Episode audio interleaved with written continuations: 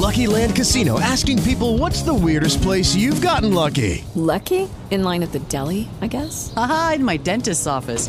More than once, actually. Do I have to say? Yes, you do. In the car before my kids' PTA meeting. Really? Yes. Excuse me, what's the weirdest place you've gotten lucky? I never win and tell. Well, there you have it. You can get lucky anywhere playing at LuckyLandSlots.com. Play for free right now. Are you feeling lucky? No purchase necessary. Void where prohibited by law. 18 plus. Terms and conditions apply. See website for details. With the Lucky Land slots, you can get lucky just about anywhere. This is your captain speaking. Uh, we've got clear runway and the weather's fine, but we're just going to circle up here a while and uh, get lucky. No, no, nothing like that. It's just these cash prizes add up quick. So I suggest you sit back, keep your tray table upright, and start getting lucky. Play for free at LuckyLandSlots.com. Are you feeling lucky? No purchase necessary. Void where prohibited by law. 18 plus terms and conditions apply. See website for details. Voces del deporte en RCN Radio.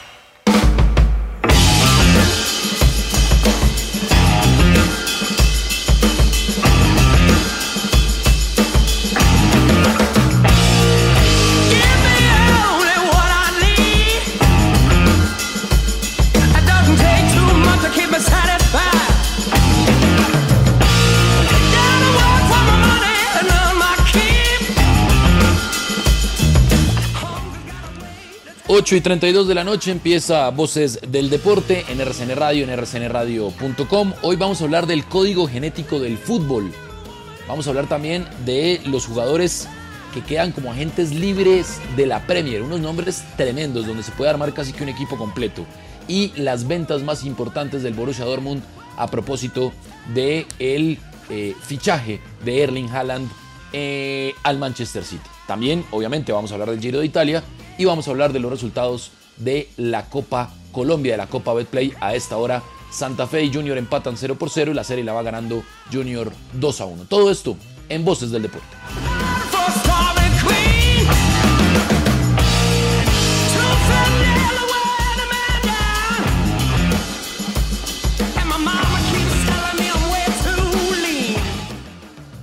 Ocho y 33 de la noche, ¿qué más? ¿Cómo le ha ido, joven? ¿Cómo ha estado? Eh, bien, ¿qué, hubo? ¿qué más? Está- estaba así como bajo de nota, pero acabo de tener un debate fuera de cabina que me... Hombre, ¿con ¿Puedo, quién? puedo poner este debate transversal? No, no, no fue un debate, era un diálogo. Puedo poner ¿Con este diálogo transversal eh, como tema del día, o sea, día tra- eh, tema transversal al programa ¿Es, deportivo. es, es deportivo o No. es político? Eh, es musical, Es musical. sí. Por ejemplo, me Eh, puedo- a ver, eh, perdón, perdón, puede. perdón, perdón. A ver, pongamos.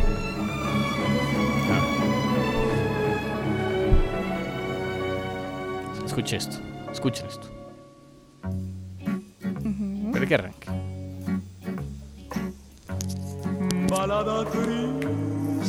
No, qué salvaje. Eso es balada triste de trompeta de Rafael. Entonces estábamos hablando afuera aquí con, con Orlando, con Marcos, con Gustavo, con Sergio, con Berbelín, con mi compañero. Perdón, se me olvidó tu nombre, lo siento. Perdón, qué vergüenza. Ana María Bueno. se llama. No, Ana, no.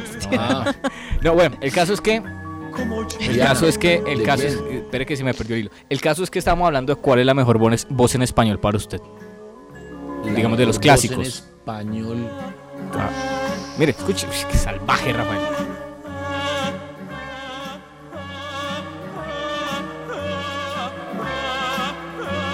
¿Y usted dice que es Rafael? A mí, la que más me gusta, el que más me gusta es Rafael. Sí. Uf, ¿Y Rafael. Juan Gabriel? Es que e- ese estaba entre los nombres. Ok.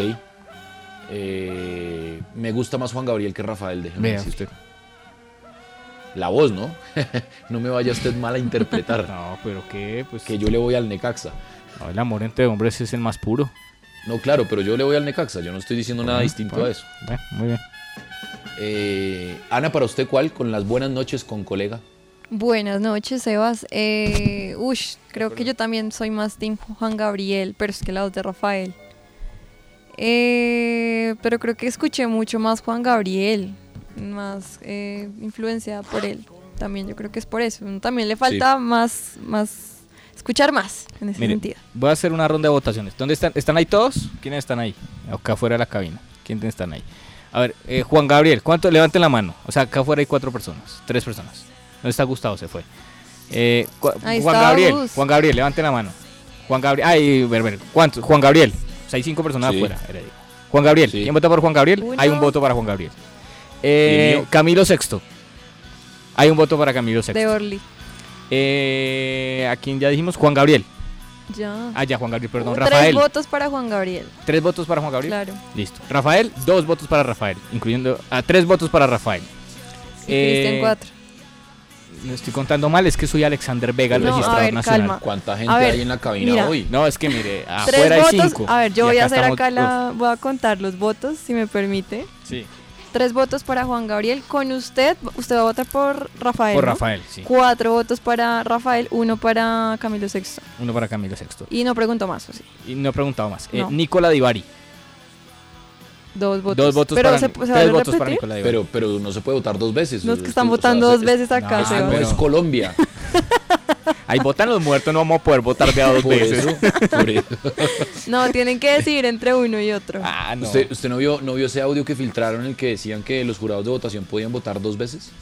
No, ¿Qué? ¿Qué es esa marrana? Sí, aquí en Colombia.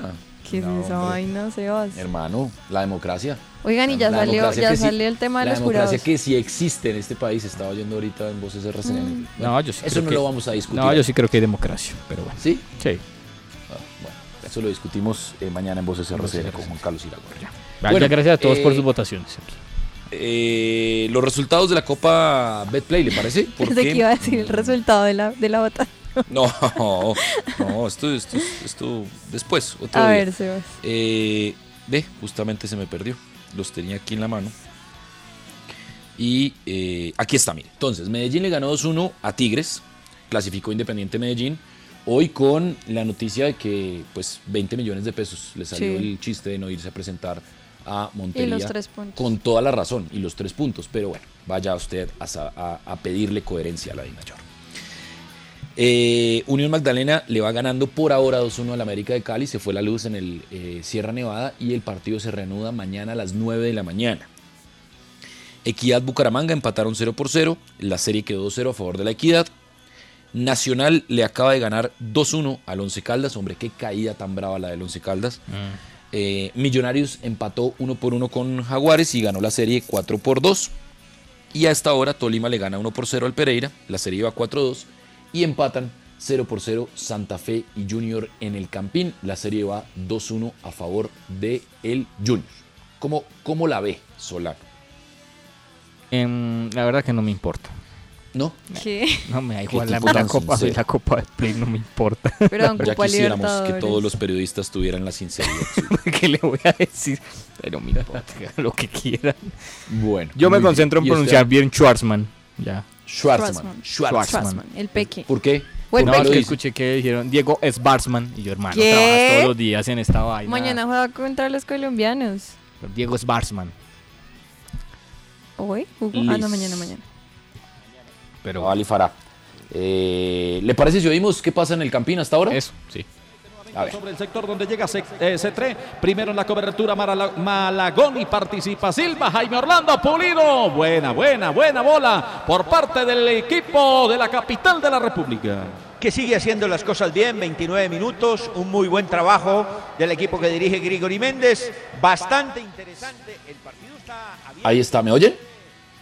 Hombre, sí, Claro, sí, sí, sí, acá sí. lo sí, sí, escuchamos. sí, sí. No, es que aquí ya en cualquier momento vamos a los golpes porque yo sigo, me sostengo que Rafael y Rafael y Bueno, le pido un poco de calma. a Le pido un poco de la calma. persona que toque. Bueno, Santa Fe ha tenido dos claras y el Junior una. Vamos Sí. a ver cómo, cómo sigue la cosa. Que anunció Eh, ¿Le Sebas, parece si eh, salimos? ¿Qué? Que anunció Sebas eh, que Wilfrido de la Rosa tiene otra vez problemas físicos y fue desconvocado. No, hombre, una locura. sí, lamentablemente. Una locura lo de Wilfrido de la Rosa porque, porque ya, no, ya es inmanejable el tema. Sí, dice Ahora, que esperemos que lo estén cuidando, lo estén cuidando para el sábado en el partido contra Once Caldas, que es determinante, pero, Sí. pero es que es- realmente es muy casi Uf, gol de atajadota. Eh, atajadota. Es muy poco lo que ha jugado Wilfrido de la Rosa este año con Independiente Santa Fe. Bueno, eh, hablemos del Giro de Italia. Eh, oigamos cómo se desarrolló el final de la etapa con nuestros compañeros de Antenados. A ver dónde no, aparece Fernando Gaviria. En este instante se viene el embaraque. Arnaud de Mar, Arnaud de Mar. Viene también allí el DCM con toda. Atención que ahí está Dainese. Se viene ese embalaque de Mar, de Mar, de Mar. Pero aparece también ni solo de Mar con toda. Qué remate tan espectacular. Arnaud de Mar, de Mar, de Mar. Va a ganar Arnaud de Mar. Gana de Mar. Gaviria se queda segundo. Gaviria me parece que se queda segundo. Entonces el colombiano. la narración de Rodrigo Vázquez, Rocky 1, Arnaud de Mar del FDJ se quedó con la etapa. Fernando Gaviria hizo todo bien, eh, pero al final de la etapa eh, no entró en detalles porque ya lo regañaron, porque ha tenido muchos problemas su bicicleta, sobre todo con el grupo de cambios, eh, que es de la marca Campañolo. Y no le entraron los últimos tres cambios en las que le iba a generar más aceleración fue el ciclista que más vatios y más potencia produjo en el embalaje, quedó segundo, pero la bicicleta no le respondió, al igual que a su compañero Maximiliano Richese, al cual se le salió la cadena también, y pues obviamente tienen muchos problemas con Campañolo porque no es la primera vez que sucede, y eh, pues ahí está la explicación para que Gaviria no haya eh, ganado el embalaje hoy. Arno de Mar, el líder sigue siendo eh, Juan Pedro Sánchez, el, El español, español. del Trek Segafredo. Y mañana una etapa de 192 kilómetros eh, con un premio de cuarta categoría. Y yo creo que mañana Fernando Gaviria va a disputar nuevamente el sprint. La noticia del día es que Vincenzo Nibali, señor Solano, Se en su casa, Ah. en su ciudad, en Mesina, anunció que este es el último Giro de Italia que correrá y que esta será la última temporada como ciclista profesional. ¿Cómo la ve? El escualo. Hombre El valiente. escualo. Hombre valiente Sí, del pelotón. Uf, uno de los mejores tipos en el descenso, Ah. en los descensos. Una locura lo de Vincenzo Nibali. eh, y yo creo que mañana podríamos estar hablando algo eh, o hacer un recorrido sobre su carrera profesional, eh, Vincenzo Nibali. Me parece. Eh, no se me ocurrió hoy, ¿sabe? Ah, Era para hoy, pero bueno, lo dejamos para bien. mañana. Sí. Eh, ¿Le parece si hablamos, Ana, entonces de eh, las ventas más importantes del Borussia Dortmund? Sí, Sebas. Hablemos del tema porque esta semana la noticia es Holland. Obviamente todo el mundo estaba esperando desde hace un buen tiempo a dónde se iba a ir esta máquina goleadora. Sí. Eh, mm, habló el CEO de el Borussia Dortmund y dijo, hemos jugado 113 años y 111 han sido sin Holland. Me gusta esa iniciativa. No, pueden, no se puede luchar contra clubes oligarcas y estados árabes. Muy bien. Muy fuerte, Hans eh, Joachim Watzke, que es el CEO del Borussia Dortmund, y pues también haciendo un poco de énfasis que no va a ser difícil conseguir un reemplazo. Eh, que ellos están seguros que 100%, 100% de- con 100% de probabilidad que van a poder conseguir a alguien o mejor que Holland. Y bueno, hay que revisar cómo ha sido, no solo la, digamos, bueno, una cosa es la cantera y otra cosa son eh, Sí. esas contrataciones que hacen a precios muy bajitos o que tienen un muy buen ojo para sobre todo irse a la liga francesa o, o ligas un poco no tan reconocidas, equipos no tan reconocidos eh, por tener jugadores caros o estrellas y pues traen esas, esos jugadores al Borussia, los potencian, los forman y los terminan vendiendo a precios muy altos. Eh, bueno, hagamos entonces un análisis, voy a ir un poco mejor de, de atrás para adelante. Eh, está Gundogan, por ejemplo, Claro. eh, que en la, par- se fue para la temporada 2016-2017 al City Sí. y costó 27 millones de euros. Barato. El Kel Gundogan. Sí, barato. Barato, Pues para lo que juega, barato. Para lo que juega, pero pues Sí. era el 2016 en ese Y entonces. para lo que se ha pagado también. Sí, así es. El lateral izquierdo, Abdo Diallo, em, Sí. para la temporada 2019-2020 se fue al PSG por 32 millones de euros. ¿Quién, quién? Abdo Diallo. Diallo. Ah, diálogo. Sí, sí, sí. Eh, Mats Hummels se fue eh, para el Bayern Múnich en la temporada 2016-2017. Pues bueno, ya sabemos que él ha ido, ha, ha venido y ha, ha vuelto al Borussia.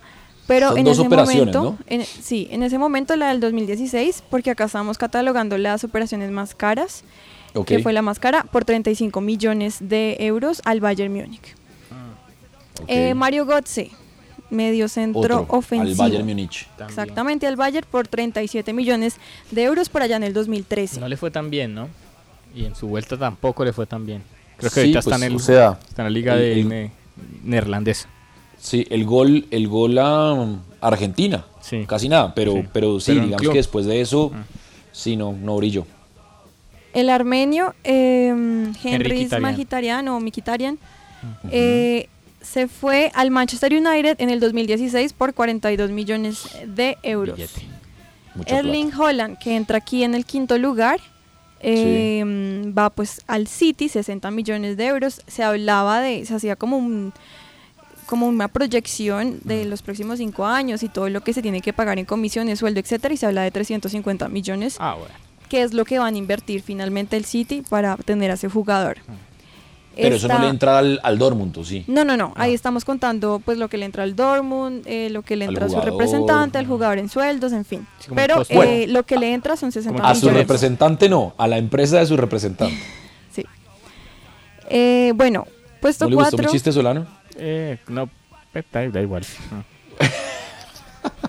si no me acordaba quién era ya.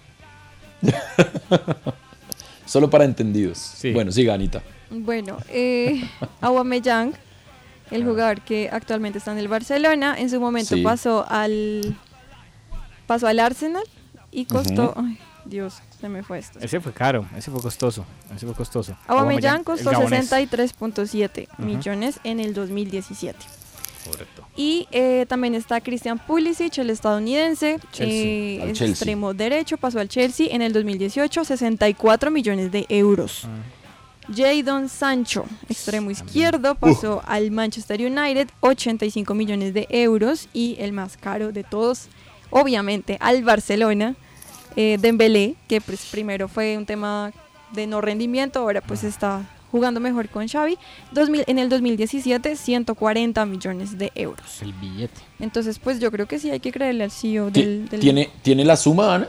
¿O no? Pues de- eh, dentro de los últimos, mejor dicho, sin contar a Holland, las últimas ocho temporadas eh, ganaron 543.7 millones de euros. Qué locura. Que fueron pues Mucha la plata. mayoría de estos, estos que les acabo de decir. O sea, ya podemos hablar de más de 600 millones en Ahora, ¿a qué. ¿a qué costo, no? Eh, sin título, Solano. Sí, pero, pero, pues qué, o sea, pues es el negocio del Dortmund. O sea, hay claro, que, hay por que eso, también por eso la- digo, ¿a qué costo? ¿No? Con un costo deportivo alto. Eh, No, porque pues, es, que, es que hay que ve- ver el contexto de la Bundesliga. O sea, es que realmente no hay ningún equipo que le pelee al Bayern Múnich. Claro, ¿Sí? pero si usted, si usted, si usted, digamos que en una ecuación un poco ligera, pero me va a permitir hacerla, si usted dice no vendo a las figuras, puedo estar mucho más cerca de ganar títulos. Pero es que lo que dice el Pero el es la CEO, crítica que hace exacto. este man que dice yo intento, como el club intentamos, fue Claro. una entrevista que le dio así en, en- ellos intentan mantener lo más que, que se pueda, pero hay un momento en que no les da. Claro. Exacto. So- sobre todo con las ofertas que les hacen. Mire, y, y Claro. además, y además el Bayern tiene un problema, eh, es su ventaja problema y es que es, es un monopolio. Entonces compra todo lo que hay en la Bundesliga. ¿De cuántos esos que nombró Ana fueron Sí. al, al Bayern? Mire, estaba revisando, por ejemplo, el- la final de 2013 de Champions, que es final alemana, que queda Sí. 2-1. Mire la, la que, se quedan alineación. en la- que, se, que se quedan en las semifinales eh, Barcelona y Real Madrid. Sí, que les meten un paseo, es un- hay un partido, vale. el, el Dortmund Bueno, le Klopp, mete, ¿no? Sí, Dor- el Dortmund le mete 4 al Real Madrid y creo que esos 4 Sí. son de Lewandowski. Sí. Mire, el arquero Roman Lewandowski estuvo en el... Sí, Ro- ah, bueno, Roman Weidenfele, Weidenfela, mejor, el portero. Lucas Piszczek, el polaco. Eh, Neven Sí. Subotic, Mats Hummels, que pasó al Bayern Múnich. Marcel Schmelzer, eh, Sven Bender, Ilkay Gundogan, que va al City. Eh, Jakub Sí. Blasikowski, el conocido Cuba. Marco Royce, que Royce ha sido el único que, que se mantiene El, ahí. el fiel. Sí. Claro, No, pero por lesiones, ¿no? Sí, Sobre total. todo. Kevin Grobskreutz eh, y Robert Lewandowski. Nuri Sahin, que Nuri Sahin también se fue. Nuri Sahin creo que se va Sí. al ¿Al Madrid. City? No, creo que Nuri Sahin se va Ah, al sí, Madrid. al Madrid. Tiene usted toda la razón. A chupar banco. Sí, sí, sí. Y después está, creo que ahorita está por ahí en el Antalaya Miren, hasta, hasta Adrián Ramos está en la lista, 12 millones de euros. Claro. Ramos también. Al Granada, ¿no? No, señor. O al. Ah, no, mentiras. Al, al, Berlín. No, no, no, no, no, no, no, no. No, porque el salto de Ramos es. Eh, Ramos pasa del Hertha al, al Borussia. Por eso, y de ahí se va a España, al Granada. dónde? No. Es que, es que no reconocía el escudo. Eh, no, como a China. A la Superliga China. Adrián Ramos. Sí, ¿no? aquí aparece. ah, en Mm, Estoy casi seguro que es inexactitud periodística no bueno, sabemos. espere porque yo no reconozco el escudo que está aquí. Sí, a Granada. sinceros con... Pero se fue en préstamo. Es- se fue a préstamo. Granada. Se fue a préstamo y después se fue el Chongqing Linfan eh, en venta. Pero es que la- aquí estamos hablando de venta. Por eso, al, al- al- a la Superliga. Ah, entonces A ahí la es, Superliga. ahí es donde primero se va al Granada, después por 12 millones a la Superliga. Exacto, Mm, exacto, exacto. Sí, 12 millones de euros pagó el Chongqing Linfan por, por, por Ramos, pero fue a préstamo a Granada. Ujú, Sí, por eso no me aparece acá. Correcto. Ah, sí, sí, sí. Y ya después va eh, como agente libre al América. Jan Kohler estuvo en el Borussia Dortmund y no se acabó el Ciro Inmóvil, eh, ¿Y, y el Bayern cómo estaba conformado? ¿Tiene la nómina ahí o no? Sí, esperen un momentico. Un momentico, esto es final 2012-2007. Entonces, el Bayern que ese gana 2-1. El técnico del el Bayern Múnich corresponde al nombre de... Hombre, ¿quién era, ese- quién era el técnico? Eh, Henkes. Jupp Heynckes. Henkes. Sí. Jupp Heynckes, sí. Emanuel Neuer, Philipp Sí. Lahm, Jerome Boateng. Dante, Sí. David Alaba. Ninguno. Ajá. Bueno, Philipp Neuer, eh, Manuel Neuer es el único que queda. Pero de los centrales ninguno. Sí, ninguno. Javi Martínez. Que, oiga, Javi Martínez, ¿qué se hizo? Bueno, Javi Martínez. Creo que está ahí Está- todavía. Sí, todavía, ¿sí o no? Javi Martínez, Bastian Schweinsteiger. Me encanta pronunciar. Ya Bastian retirado. Schweinsteiger, sí. Swasti- Swastinga. Argen. Swastinga. Thomas Miula. Frank Ajá. Ribery. Mario Mandzukic. Eso Era un equipazo. Entró Luis Sí. Gustavo y Mario Gómez. O sea, queda Mi- Müller, Javi Martínez. ¿Saben dónde está Javi. Martínez? Miula. juega actualmente en Qatar Sports Club de Qatar. Ah, vea pues. Entonces está, solo queda, de ese equipo queda Miula y Manuel Neuer. Bueno, ahí está entonces. Más de 500 millones en 8 años, una locura. En venta Sí. solamente, ¿no? En venta. Más todo lo que produce como experiencia y como, como club, ¿no? Porque es Sí. uno de los- además es uno de los equipos que más asistencia, prome- mejor promedio de asistencia tiene en el mundo. Sí, en el, No solo en la Bundesliga. Sí, total. En Y el- el es una público es, es brutal. en el estadio Sí, del es una- Signal Iduna Park. una locura. Y- la, famosa eh, pared, ¿no? Del signo Iduna Park. Y Bueno, Sebas, eh, para señor. cerrar, eh, Guardiola ya con esto ha gastado 1.077 millones de euros en fichajes. Ah, Sí, pero por ahí estuve viendo una, una, una tabla que decía que si dividían el número de, de millones que había gastado cada técnico versus el número de títulos, es el más rentable. 21 títulos ha conseguido Guardiola. Porcentaje como de efectividad de fichajes según título. Sí, pues eh, sí, hacer, o sea, hacer rentable las inversiones eh, versus pues títulos, obviamente. Sí. Oigamos qué pasa hasta ahora en el Estadio del Campín. para, para todo el partido. Seguramente tenían la razón en eso. Pero es que no lo ponía ni 20 minutos, ni 10, ni 5, simplemente no lo tenía en cuenta. Y este muchacho, y digo muchacho porque es mucho más joven que yo, este muchacho en 20 o 30 minutos algo hace. Le ha pegado tres veces. Seguramente se le va a dar hoy el gol. Y uno dice, y ni siquiera lo miraba, ¿no? Gómez, abierto por la izquierda. Pico que Ahí está entonces eh, Oiga, Santa Fe Junior. Oiga, Dos el- claras de Santa Fe y una clarísima del Junior que salvó Harold Gómez en la línea. Increíble, no había arquero. Sí, ese 3. ¿Qué, Oiga, qué- qué no iba a decir? Tengo el dato, mire, pero es que es una infografía, pero entre 2017 y 2016, los entrenadores más rentables, no se cuentan los fichajes de la temporada 2016-2017, ni títulos de Supercopa de España y Community Shield. Entonces, el quinto, Mourinho, invirtió, a ver, invirtió, eh, se invirtió 749 millones en fichajes en los equipos donde ha estado, Sí. que hasta ese momento, digamos, es- e- en ese rango 2017-2016 fueron 3, 749 millones invertidos, 14 títulos, ¿correcto? Coste por título 53.5 millones de euros. ¿Ah? Mm. El cuarto, Luis Enrique, 314 millones de euros invertido para 7 títulos en 4 clubes, 44.9 millones de euros por título. Sí. Tercero, Jürgen Klopp, 3 clubes, 185 millones de euros invertidos entre 2017, 2007 y 2016 para 5 títulos, 37 millones por títulos. Esto habría que actualizarlo, ¿no? Sí. Sí. Alex Ferguson, retirado ya. 342 millones de euros invertidos entre 2017 y 2016 y 12 títulos, es decir, 28.5 millones por título. El número uno, Pep Guardiola, hasta ese momento ha invertido 545 millones en, en fichajes eh, o gastados para 21 títulos. 25.9 millones eh, el coste por título. Ve, ahí está. Gracias por la precisión. Ahí Eh, está. ahí Bueno, está. ahorita Sebas Bueno. le digo cuánto le ha valido cada título a Guardiola. It is Ryan here, and I have a question for you. What do you do when you win? Like, are you a fist pumper?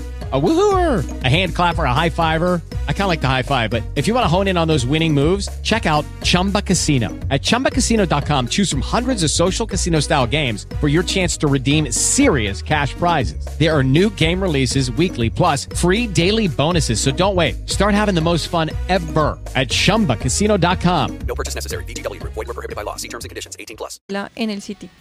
Por favor, buenísimo dato.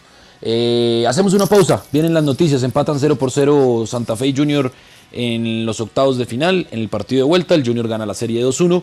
Y hacemos una pausa y ya venimos a hablar de la genética del fútbol y de los jugadores que quedarán libres en esta temporada en la Premier. Van a ver los nombres que hay, el equipo que se podría armar. Ya venimos.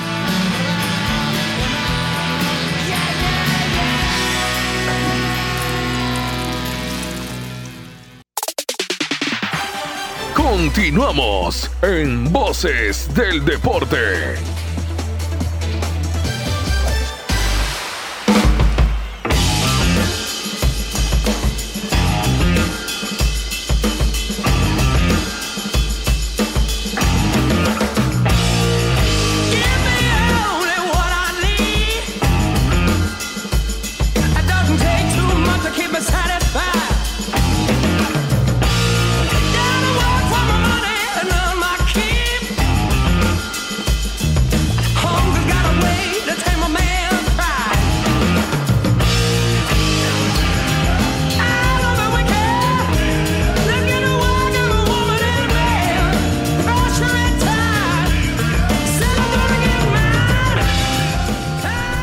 Nueve y cuál. Otra vez Ya, empieza otra 9 y vez. 5 de la noche. 9 y 5 de la noche. Es que estaba cambiando aquí el, el reloj y ya iban a ser las 9 y 5. Ya, ahora sí. 9 y 5 de la noche.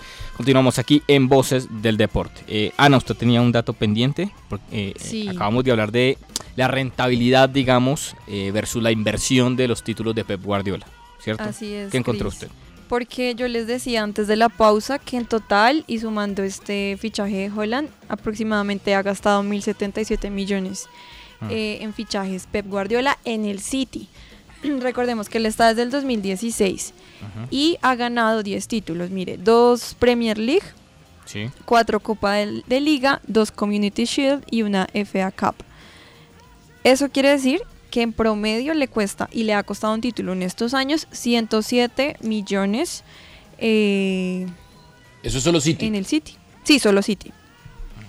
O sea, Bueno. estoy sumando, digamos, dividiendo eh, lo que se ha gastado en el City y dividido pues en los títulos que ha obtenido en el City, que han sido 10, Sebas. Ahora, ¿en cuántas temporadas? Es desde el 2016, o sea, 6.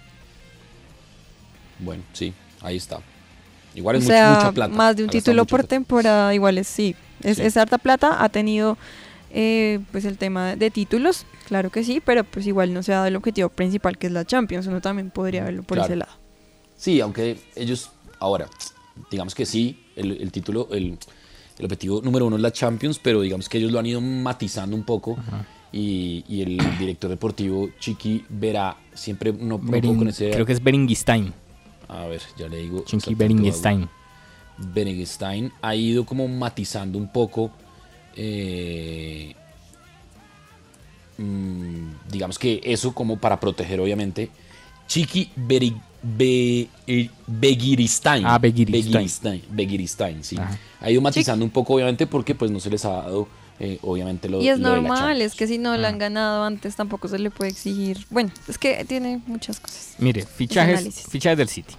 Aymeric Laporte, 65 millones. Joao Cancelo, Sí. 65 millones. Riyad Mahrez, 67 millones. Esto en euros. Rubén Díaz, 68 millones. Eh, y el más caro, Jack Grealish, 117 Que millones. no dado Sí, que pues hombre, lo Sí. que se perdió contra el Real Madrid. Sí. Pero ese es el problema de pagar esos, esa, esa cantidad de plata por esos eh, contratos, ¿no? Sí, Que correcto. pues un humano puede errar esos goles, pero después se supesa con lo que se pagó y pues uno dice, eh, es una locura.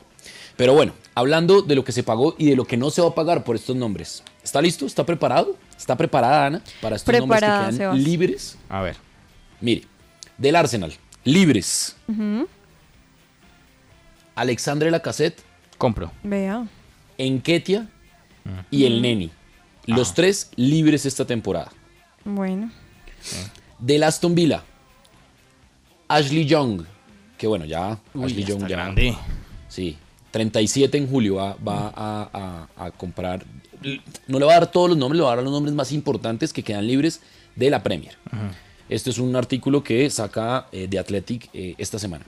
Del Brentford, Christian Eriksen. Eh, y Sanka Jorgensen, que pues puede ser un, un- un jugador eh, in- interesante, pero pues lo de Christian, Christiansen, eh, lo de Eriksen, perdón, Eriksen. pues, pues, lo de Eriksen es, es- es llamativo. Sí. Em, Bueno, es que vamos- antes ellos sí lo recibieron porque no lo estaban dejando jugar. Claro, por claro, su por el tema del por corazón. su tema. Listo. Nos vamos al Chelsea. Vea, aquí empieza la cosa. Rudiger, Madrid. Que, ya que está en Madrid. parecería que parecería eh, va a fichar para el Real Madrid, ¿no?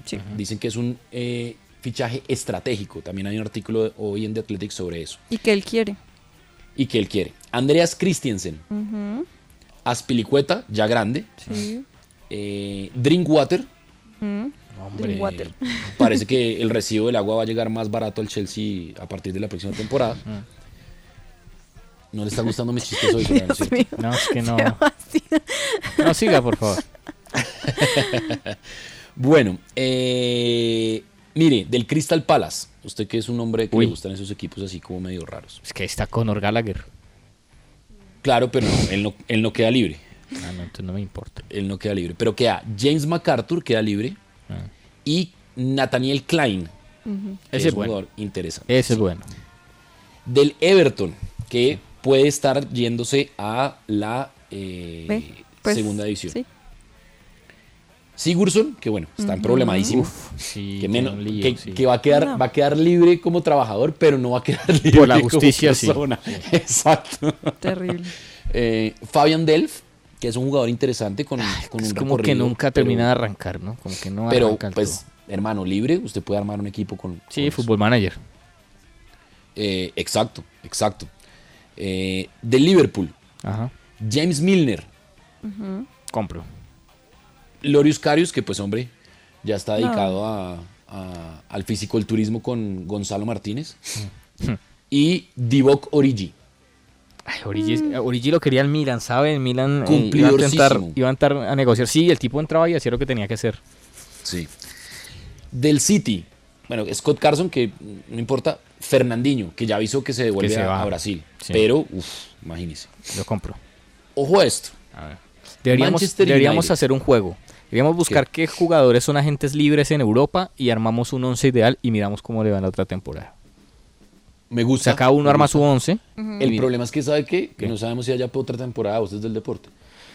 Hermano, los soñadores son los que... Diga, los cementerios están llenos de gente valiente. De gente valiente. Eso. Manchester United, atención. Paul Pogba, que ya dijo que el. City no va a ir. No, yo paso. ¿No? No, Pero ni, no, no. ni gratis. No, un man Pues que no está más preocupado pues. en hacerse cortes y cambiarse el pelo que jugar hermano. fútbol, no. Pogba en versión eh, Rusia 2018. Sí, pero como no siempre está en versión 2018. Bueno, campeón del mundo, casi nada el hombre. Jesse Lingard, me sirve, libre. Edinson Messi. Cavani, que me parece fue más que todo maltratado deportivamente hablando, digo. No fue tan bien aprovechado. Sí. Y Juan Mata, que yo creo que Juan Mata, yo creo que ya puede estar pensando en eh, ir a Qatar, una cosa así. ¿no? Sí, sí, sí, sí, sí. Ok. Money, Sí. money. Sí, no, y en hacer proyectos, él es muy bueno ya también haciendo proyectos aparte de ayudas, Sí. ONGs y vainas así. Sí, es, es uno de los, de los tipos más comprometidos con, con ese tipo de ayudas. Eh, del Southampton, Willy Caballero, ¿le sirve o no? Sí, sí, Sirve, ¿no? sí. Si yo tuviera el, si yo tuviera, no sé, el, ¿qué equipo? Ponga el Wimbledon, listo, lo Sí. ficho. Sí, claro. El Tottenham Uy, hagamos Hotspur, eso, hagamos mm, eso, escogamos un equipo pichísimo Ajá, y, lo armamos. Y armamos con, con jugadores Con que queden agentes libres. Listo, Listo, esa es la me tarea O esta sea, pero semana. comprémoslo. Me gusta. Entonces es Tottenham Hotspur, vea este proyecto tan interesante. Ningún jugador libre.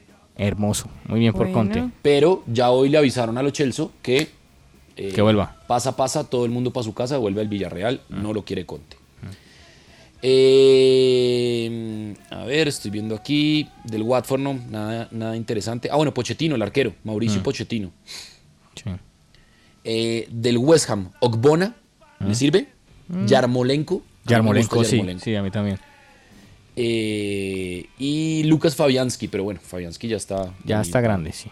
Sí. Del Wolverhampton, atención, Ujú. Joao Moutinho.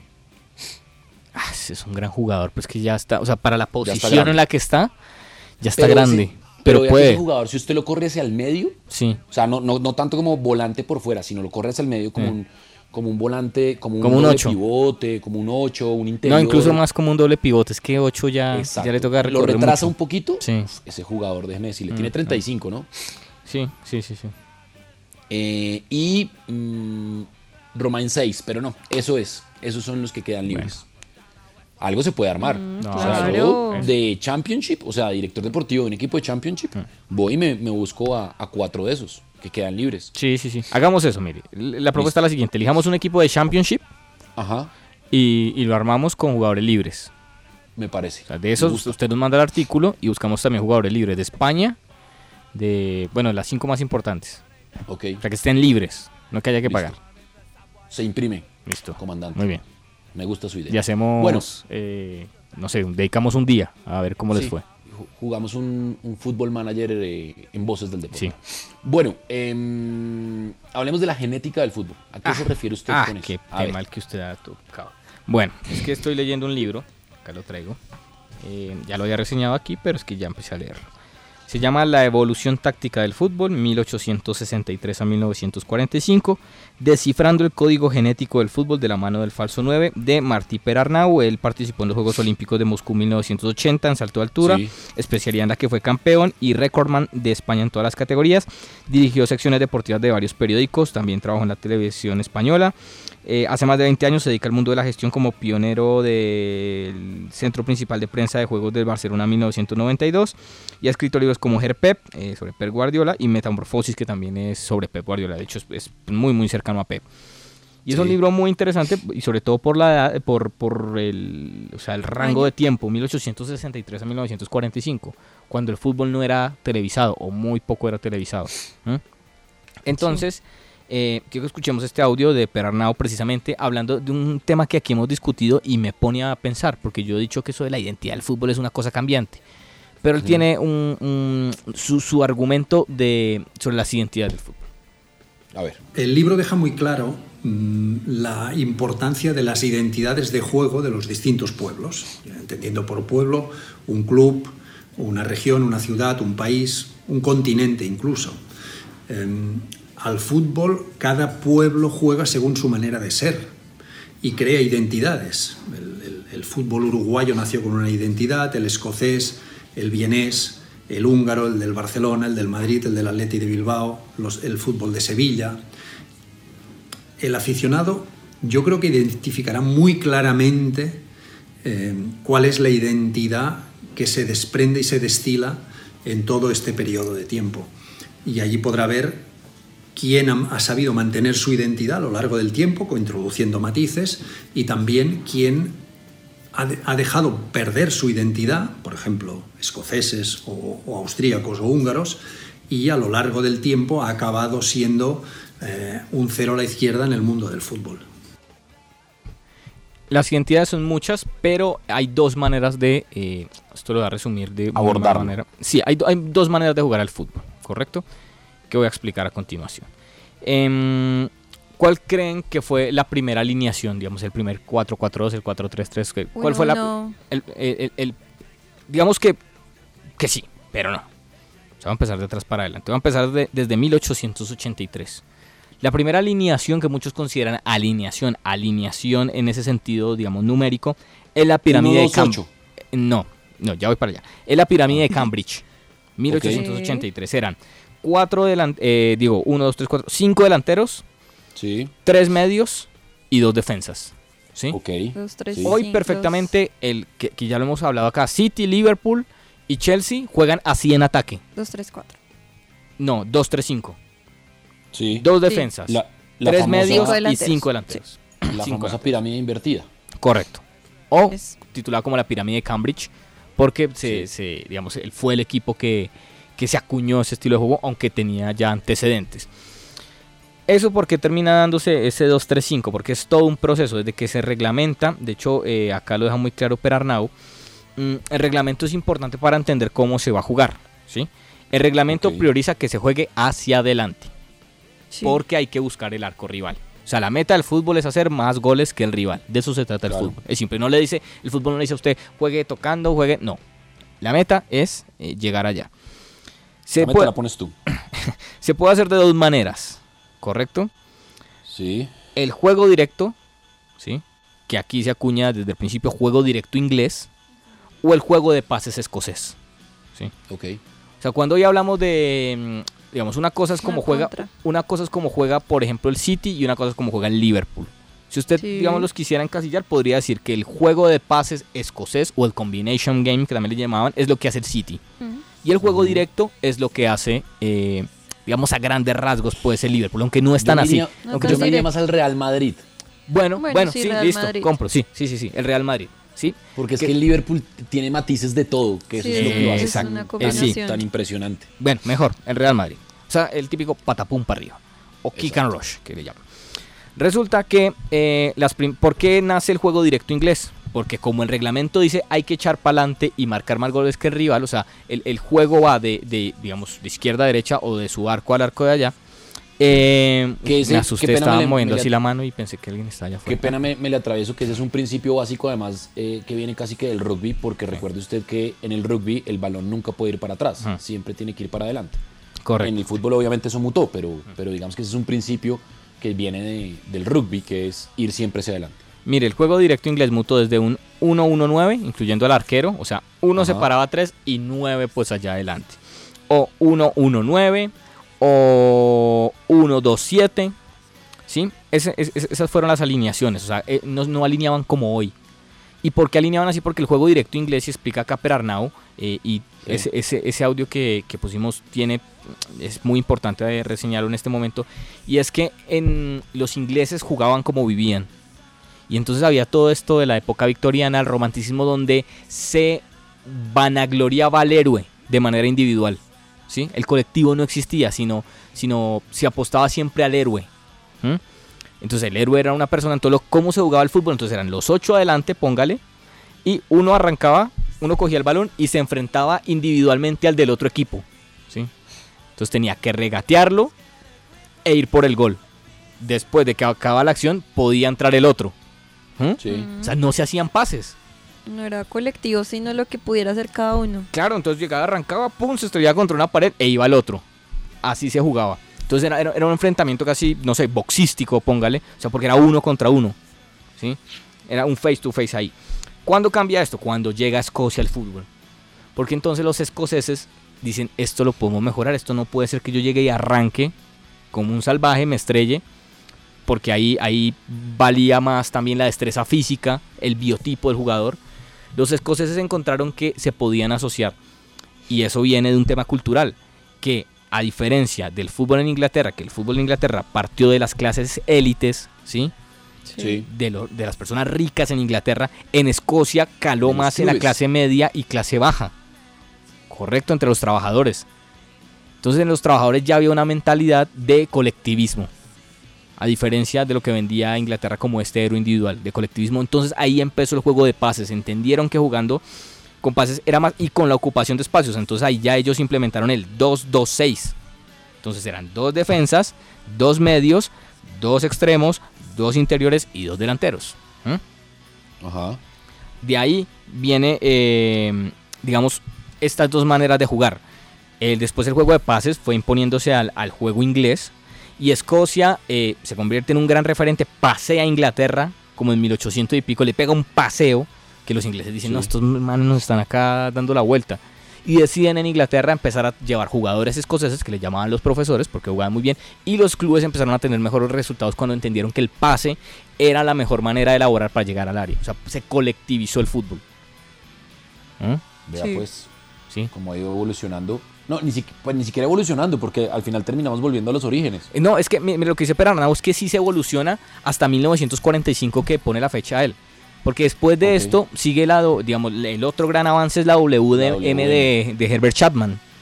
Que era tres abajo, eh, perdón, sí, eh, tres abajo, cua- un cuadrado de cuatro jugadores y tres adelante. Sí, armando una W con, lo- con, los, con las posiciones de los jugadores. Claro, y, y Perarnau dice algo muy particular, es que eh, en estas formaciones que les estoy hablando, eh, más o menos en 1910 nace el falso 9, que fue un delantero centro que se tiró hacia atrás. Sí. O sea, fue instintivo. Se tiró hacia atrás para encontrar al medio centro ubicado y poder jugar más. Ahí nace el falso 9. Que es el falso, que el falso 9 es el 9 de verdad. ¿sí? Dice Perarnau, por ejemplo, Maradona fue falso 9. eh, Pelé, digamos, varios en su momento, Pelé, Pushkas, Copa, fueron. la sí, prioridad es el gol igual. Claro, pero tenían esta vaina de que se podían relacionar con la WM de Herbert Chapman. El 9 de ese equipo viene a ser el delantero ese que nosotros tenemos interiorizado, que es el 9 grande, pues, entrompador, que ese. O, o el toro descerebrado, como, como citan ahí en el libro. ¿Mm? Y hasta ahí empieza la evolución. La otra gran evolución ya viene pues con, eh, con Johan Cruyff. Pero hasta el 45 se entiende cómo se tiene que jugar al fútbol. De ahí para allá ya son reinterpretaciones del juego. De ahí para atrás. O prehistóricas, como dijo Guardiola la otra vez, ¿se acuerda? Sí, sí, sí, sí. Eso. Usted. Sí. Está bueno el cuento. Está bueno el pues cuento. Sí, hay, sí, sí, está bueno el cuento y, y hay unas buenas bases eh, históricas para además explicar por qué se llega a este nivel. Claro, y por qué o, se- a- o- o- se juega así, más bien. Porque se juega como se juega. O sea, y entiende usted que es que el fútbol es un juego de espacios. Y hay algo muy curioso ahí. eh, y es que, esto yo no lo había pensado, el fútbol realmente se juega en un cuadrado. ¿Ah? O sea, está diagramado en un rectángulo, pero realmente las acciones de juego se hacen en un cuadrado imaginario, que es en el espacio donde están los, los equipos después de que se inventaron el fuera de lugar. Sí, porque no pueden estar más allá de Exacto. la defensa. Entonces el fútbol no termina jugándose en 100 metros, sino en 80, en un cuadrado de, de- de 80 metros, de 60 por 60. ¿Mm? Sí, claro.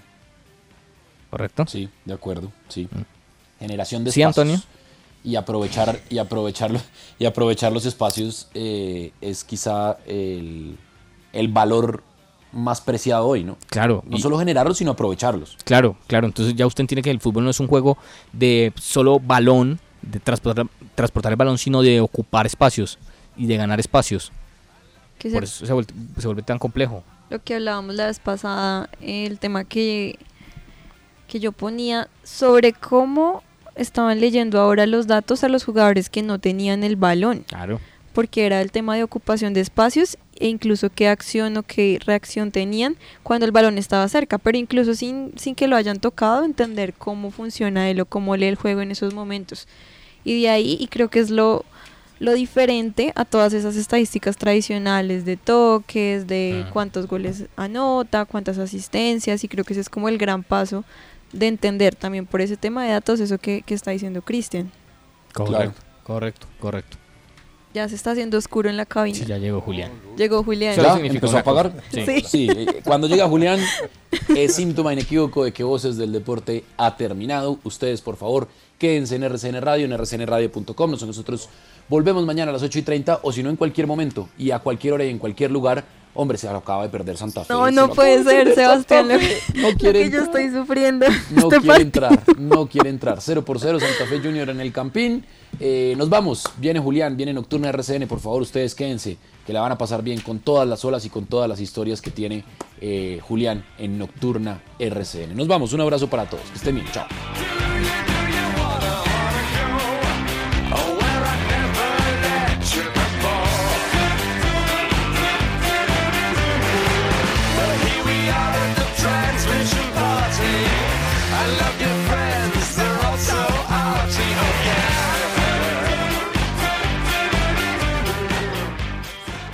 Voces del deporte.